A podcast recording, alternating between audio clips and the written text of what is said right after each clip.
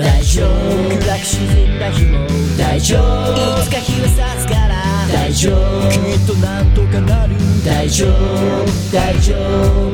大丈夫。辛く落ち込んだ日も大丈夫。いつか思い出になる大丈夫。君にならできる大丈夫。大丈夫。この番組は全ての人生が宝物をテーマにゲストの生き方人生から明日に生きるヒントを得るポッドキャスト番組です仕事うまくいかなくて。はいどうもワンライフポッドキャストナビゲーターのミッチーです。こんばんは、えー、今日も先週に引き続きまして、えージュエリー田中の店長田中大輔さんに来ていただいてます。よろしくお願いします。よろしくお願いします。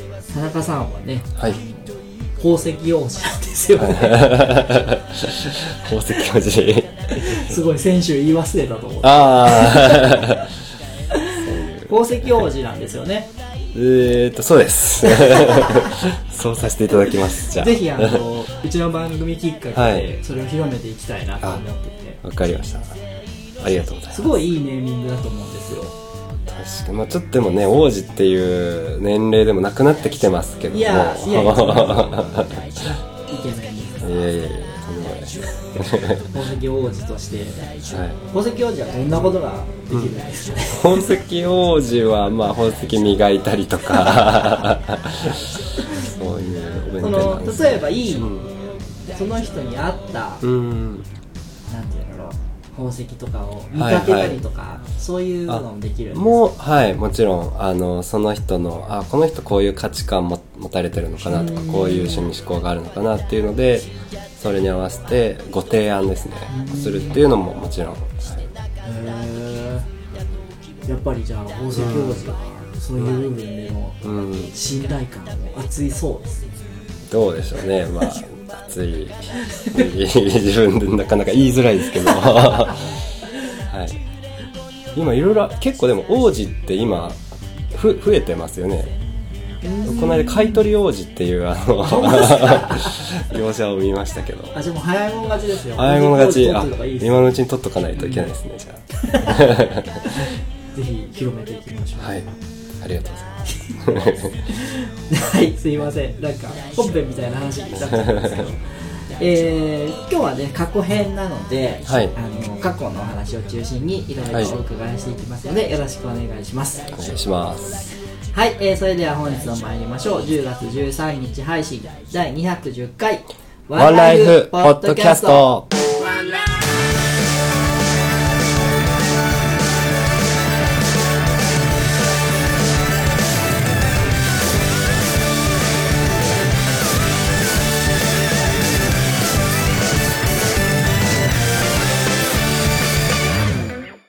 それではゲストコーナーです。改めまして本日のゲストは、株式会社ジュエリー田中の店長、田中大輔さんです。よろしくお願いします。よろしくお願いします。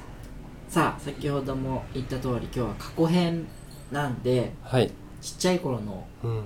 様子からはい。現在に至るまでのお話を聞いていきたいんですけども、はい。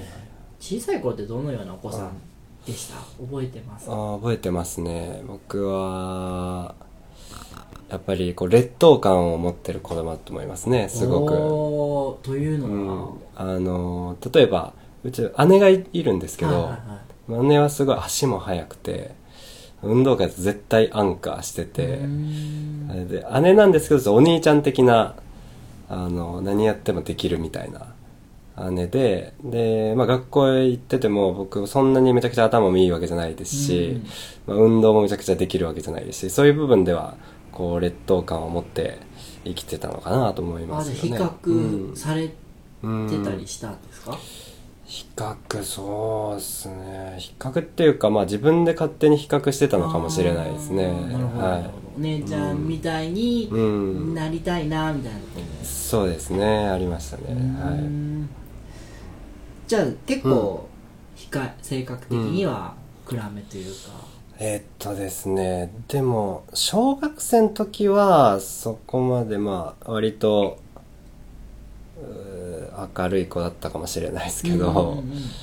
まあそういうでも劣等が持ってたっていうかはい。なるほど。でもねそれがちょっと変わって、はいはいはい。あの僕体操をやってやり始めたんですよ。い機械体操ですね、すっごい楽しくて小学校5年生ぐらいから、うんでこれは自分にとってはあのて天職っていうかあのなんていうのやっと見つかったみたいな。うんうんうんで初めてその自分の姉よりもなんなんていうんですかできること。ことが見つかったんですよね、で他の友達とかにもできないことでで楽しくて。そこからちょっとずつこう自信っていうかついていったような気がしますへねー。体操なかったら多分なかなかそうは思えてないっていうかはいあじゃあずっと体操されてたんですか？はい、あの小学校5年生から高校3年生まではバリバリやってました。へえそうなんだ、はい。そうなんです。ええー、知らなかった、体操か、はい。すごいですね。鉄棒とか。鉄棒とか、あの釣り輪とか、あの床とか、うんうんうん。いろいろ6種目あるんですけどね。うんうん。はい。えじゃあもうバク転とか全然できるんですか、あ、全然できますよ。すげえ。はい。今はちょっと怖いですけどね。現役の時はもう全然余裕でしたね。へー。はい。まあ、それしかやってないですからね。うんうんうんあの高校の時なんかは本当にそれ以外の思い出ないぐらいそれしかやってうんないです。あじゃあもう結構本気で、はい。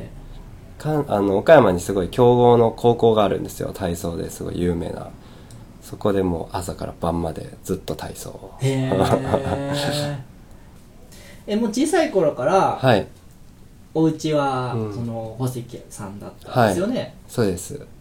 なんかそのうん。小さい頃の夢とかって何かありました、夢はですね最初は宇宙飛行士になりたくて。はいはいはい でその後はやっぱり体操でオリンピックに出るとかそういう夢でしたね。うん。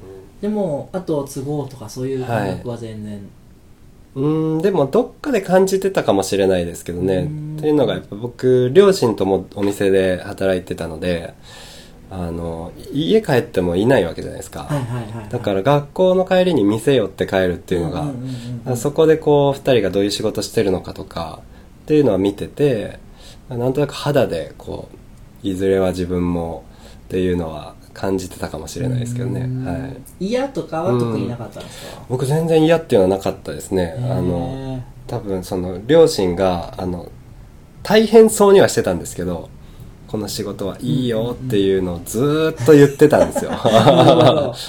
そう刷り込まれてたのかもしれないですね。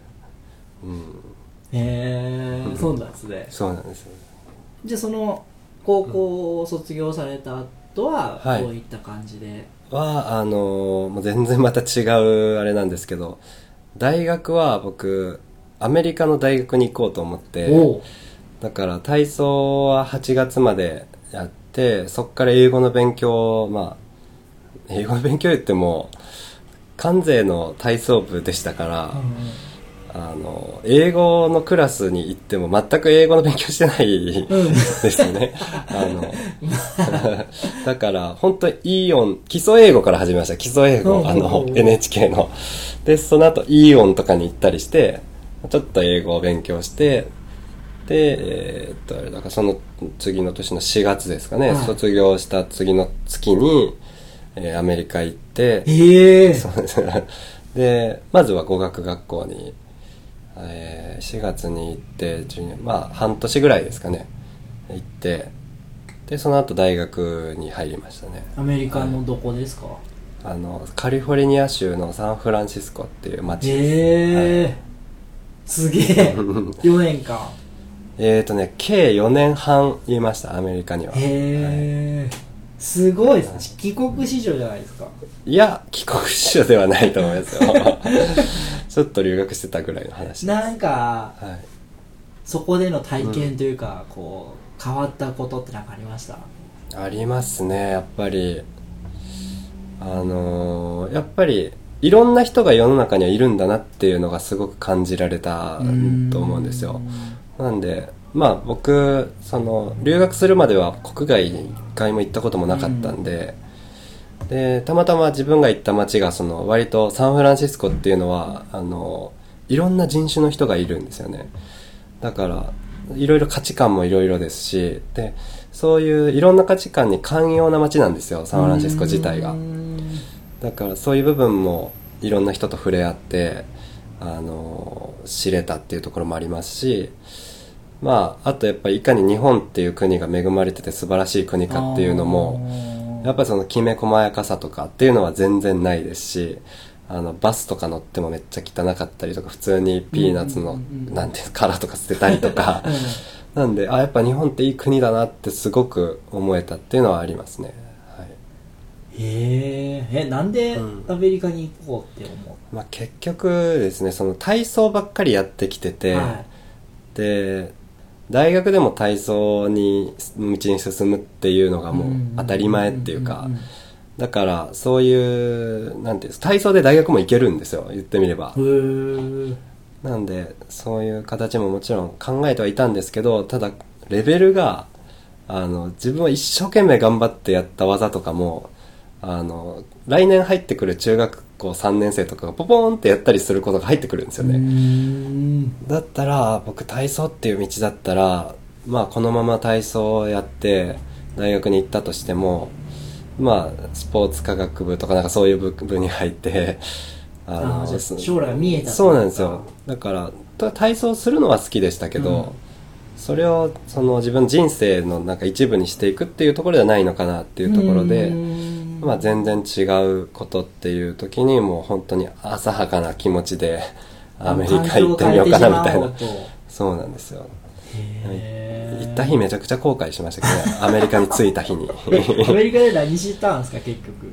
何したっていうのは？その勉強というか。ああまあ大学なんでその僕は一応インターナショナルビジネスっていうのが自分のメジャーでしたね、学んだあと中国語ですアメリカ行って中国語学んですか？理由があるんですよ。はい。もうそういうあの軽い気持ちで言ってましたからあの大学入ってもですね大学入った初日にもうすごい挫折を味わったんですよ。要するに今までは語学学校に行ってたんですね。で楽しかったんですよ、いろんな人たちがいて、うん例えばなんかトルコから来た子とか韓国から来た子うん。いろいろいるじゃないですか、で遊んだりとかして。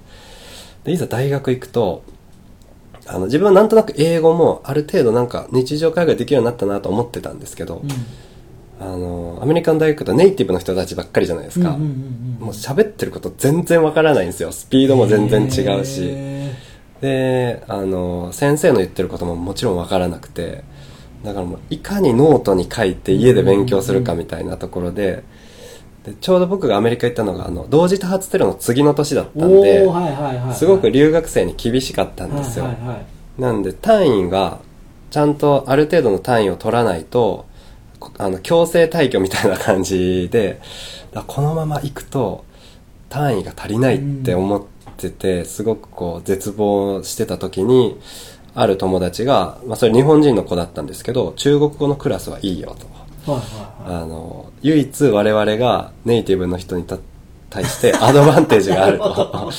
漢字もわかるし。漢字がわかるし。はい、で単位数も割と多くて、うん。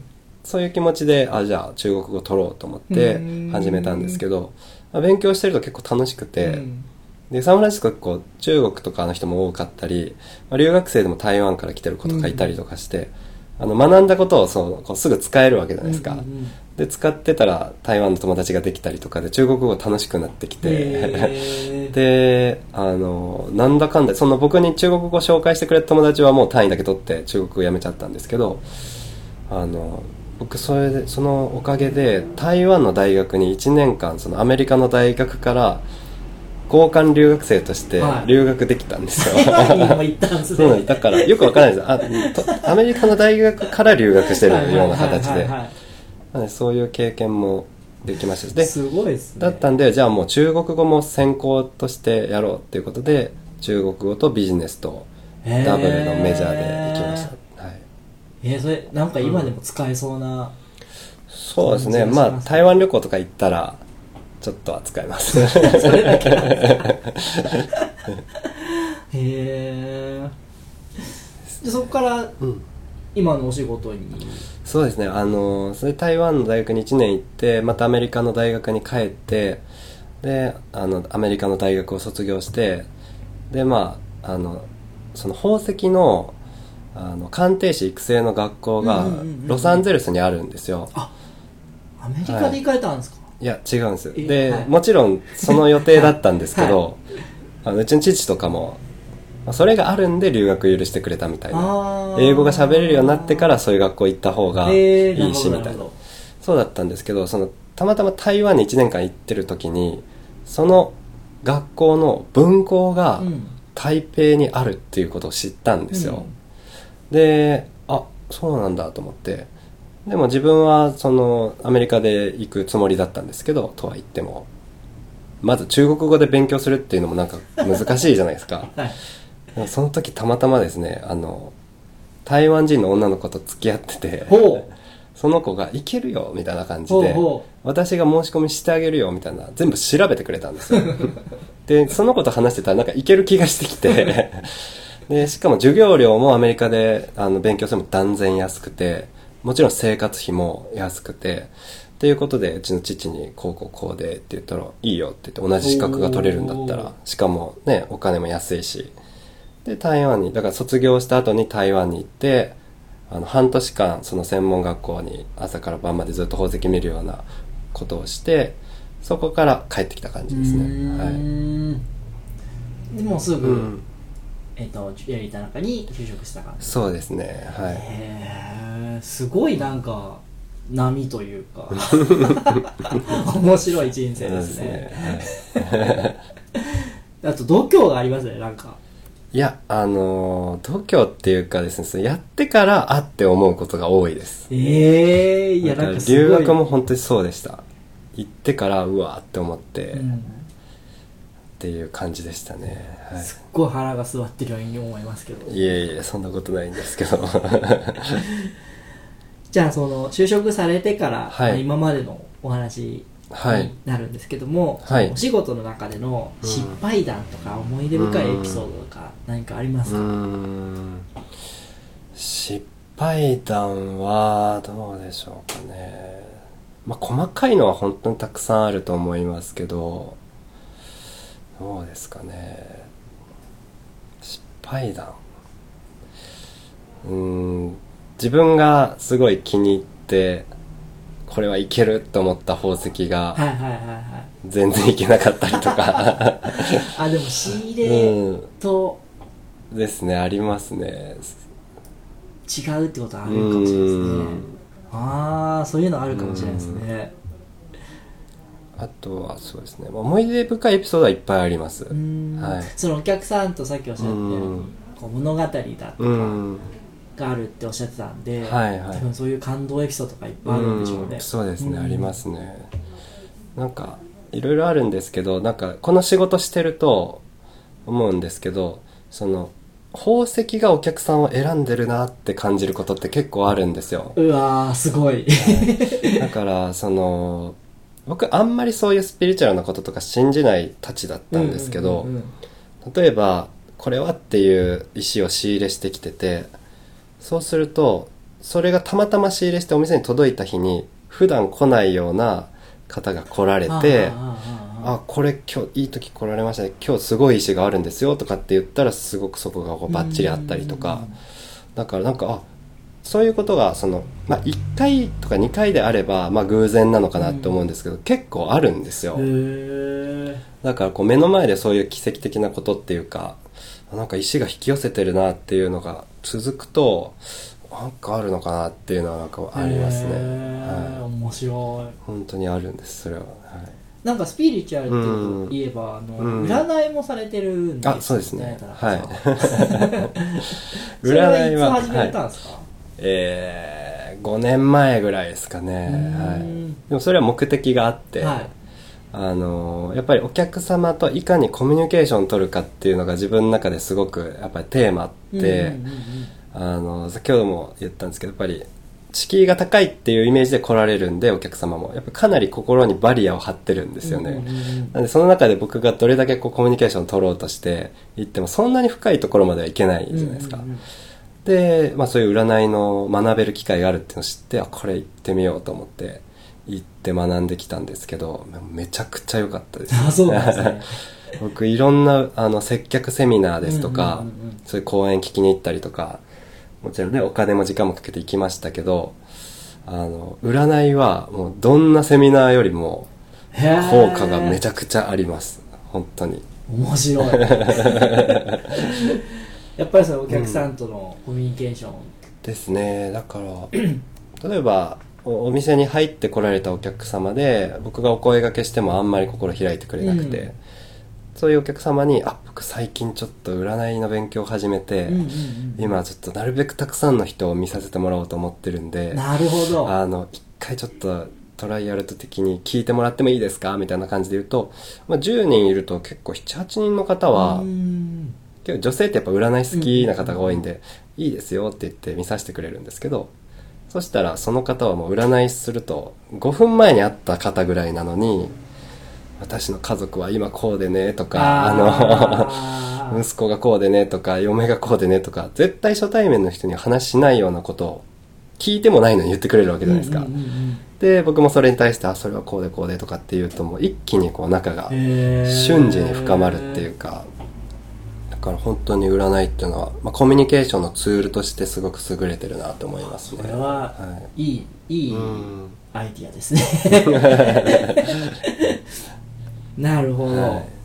ありがとうございます。はい。はい、じゃあちょっとここで一旦はい。後編区切りをつけてですね、はい。あの質問に移りたいんですけどもはい。過去の自分に何か伝えることができるとしたら、あーいつの自分に何を伝えますか？えー、いつの自分？僕はでも学生時代とかの自分ですかね、にあの何を伝えるかですね。うーん。焦らずに焦らなくていいよっていうこととおあとは引き出しを増やしておいた方がいいぞっていうことですね。ー引き出しね、はい。なるほどなるほどそれは特に何かこう一つのことに限らずそうですいろんな分野ねでの。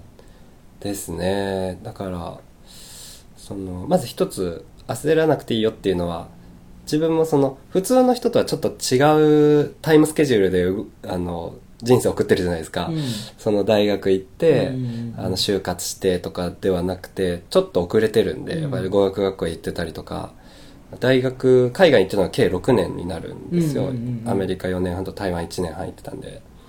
なんで自分の同級生とかがどんどんもう就職し始めててそうするとなんか会社のこととかいろいろこうね聞いたりしてるとあ自分はまだ学生で遅れを取ってるなってすごくその当時は思ってたんですよ、うんうんうん。うん。でも実際今社会人になってみてある程度年数経つとあ全然あの時焦らずにもうその時の1年2年なんかまあ割と取り返せるっていうかあんまり関係ないなっていうのはうんうんうんなんとなく感じててだからもっともっと自分のやりたいこととかチャレンジしたいこととかそういう引き出しを増やすために時間を使ってた方がよかったなと思って。なるほど、うんなんで意外なことが役立ったりするじゃないですか、はいはいはいはい。なんで、もし僕が占いを学生時代に学んでたら、もっともっと、あの、違う引き出しを増やせたと思いますし、なんかそういう、普通の学校の勉強ももちろん大事なんですけど、それ以外の引き出しは増やしたらよかったなと思いますね。いっぱい経験しとけよっていうことですそうですね。うんはい。じゃあ次の質問はい。悩みや迷いうん。多分あると思うんですけども、はいはいはい。どのように向き合ってきたか？あー、向き合ってきたかですよね。解決方法でもはいはいいですしはいはいはいうーん。僕でもあんまり悩まないのかもしれないですね。深く悩まない。うん。いや多分悩むんですけど、はい。忘れるんだと思います。えそれはもう結構忘れるんだと思います。えですか。悩んでる間に忘れちゃうんですか？解決する前にえっといやあの解決した後にした後にあああの時あんなにしんどかったなとかっていうのを忘れちゃう。というのは結構忘れるんですよね。ん。でも悩んでる時はうんなんていうんですかその悩み悩み切るっていうかおおあの落ちるとこまで落ちる。そうですね。あのそのもっと悩もうっていうふうに頭だけでもこう思わせるっていうか、うんうんうんうんうん。っていう感じですかね。まあでもそこまで深刻になりすぎない。そうですね。でも体とかあのは出るんですよ。そのストレスが体に出たりとか。だから本当は多分悩んでるんでしょうけどね、うんうんうんうんはい、うん、なるほどな。結構でもいろいろいっぱいいろんなことされてる中で、はいなんかこう全然平気そうにやっていかれますよね田中さんあって。ー全然平気じゃないんですよ 平気じゃないんですか？はい。平気じゃないです。なんかその辺ちょっと面白いなと思ったんですけど。じゃあ過去編最後の質問です、はい、えー過去の人生を振り返って、うん。田中さんが続けている習慣とかおすすめしたいこととか何かありますか？あー。続けている習慣。これ難しいな。ええ。こういう習慣いいですよとか。ああ。なんだろう感謝するってこととか。わかんないですけど、うんうん。でもそれは意識はしてますね。うん。どんなことでも。ね。えって思うこととかはありますけどまあなるべく感謝するように。それは具体的にはお客さんとか？そうですね。お客様から、まあ、理不尽なこと言われることもないわけではないですけど、まあそういう時も、まあ、ありがたいなっていうふうに思うようになかなかその本当に心からその時は思えてないかもしれないですけど、まあ、一回思うっていうか、うんうんうんうんうん。はい、ようにはしてます。うーん。なるほど。ありがとうございます、じゃあちょっとお時間の方が来てしまいましたので続きは次週お伺いします、はい。来週もどうぞよろしくお願いいたします。お願いします。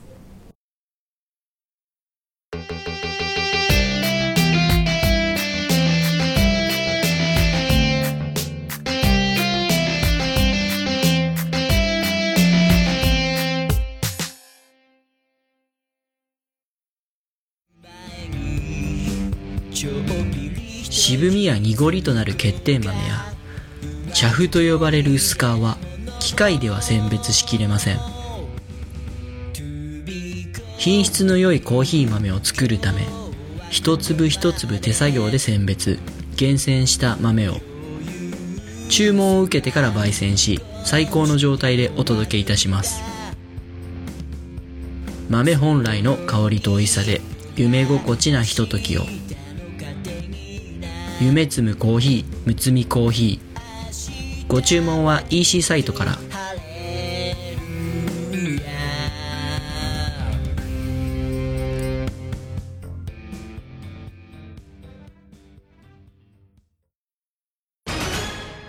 問題です。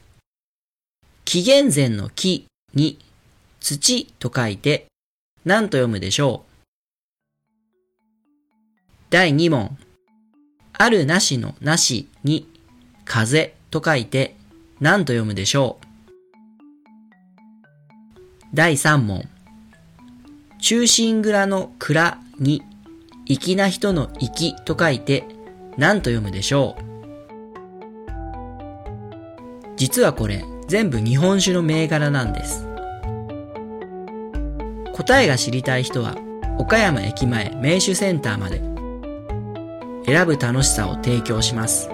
岡山駅前名手センター。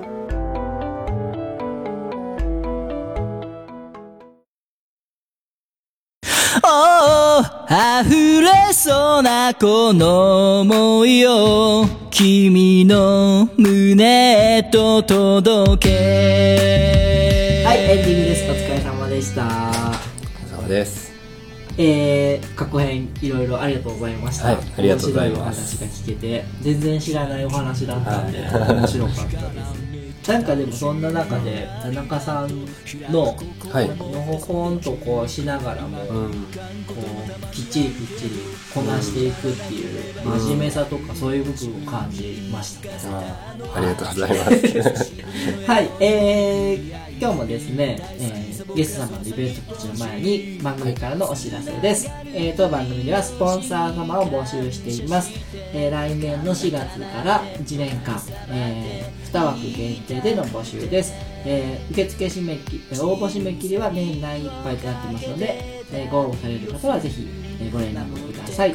えー応募が多い場合は抽選にさせていただきます。よろしくお願いします。はい、えーそれではゲストの方のイベント告知宣伝お願いします。はい。えーと、これはあれですよね。何でもいいんですよね。はいえー、今、ちょっとお店としては、先ほども言ったんですけど、えー売るだけではなくて、えーそのお客様がすでに持たれているものの修理とメンテナンスですね。それぞれのやっぱり物に込められた思いですとか物語があると思うので、それを繋いでいくためのお手伝いっていうところにすごく力を入れていってます。なので、そういったちょっと壊れてる時計ですとか、サイズが合わなくなった指輪ですとか、っていうのも、あの、全然直せますので、あの、ぜひお持ちいただければ。で、修理すれば、また、あの、使おうかなっていう気持ちもなると思いますし、指輪なんかですと、サイズを直すのとともに、あの、磨き直しっていうのもさせてもらうので、なんかこう、綺麗になると、その買った当時のことを思い出したりとか、また新鮮な気持ちになれると思うので、あの、ぜひ、あの、お持ちいただければと思います。はいはい、ありがとうございます。ぜひ、あの、田中さんのお店の方にはい行けばいいんですかね。そうですねはい。えっと、表町にあるジュエリー田中さんの方に。はい。はい。お願いしまお願いす。します。はい、えー、それでは次回の配信ですが、10月20日の日曜日を予定しております。来週は田中さんの未来編を配信予定です。お送りしましたのは私、ミッチーと本日のゲストの、田中大輔でした。それではまた来週まで。ごきげんようありがとうございます。ありがとうござい笑ます。顔咲かす人生を感動したらうまい酒飲もう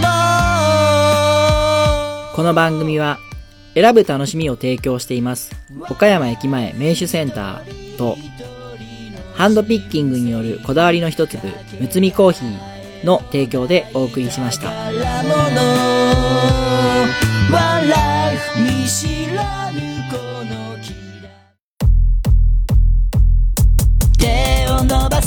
ワンライフポッドキャストでは2020年度のスポンサー様を募集しています。スポンサー料は1年間で5000円。番組内で配信するラジオ CM も作成させていただきます。応募の締め切りは2019年12月31日。応募者多数の場合は抽選をさせていただきます。より良い番組作りのためにご協力よろしくお願いいたします。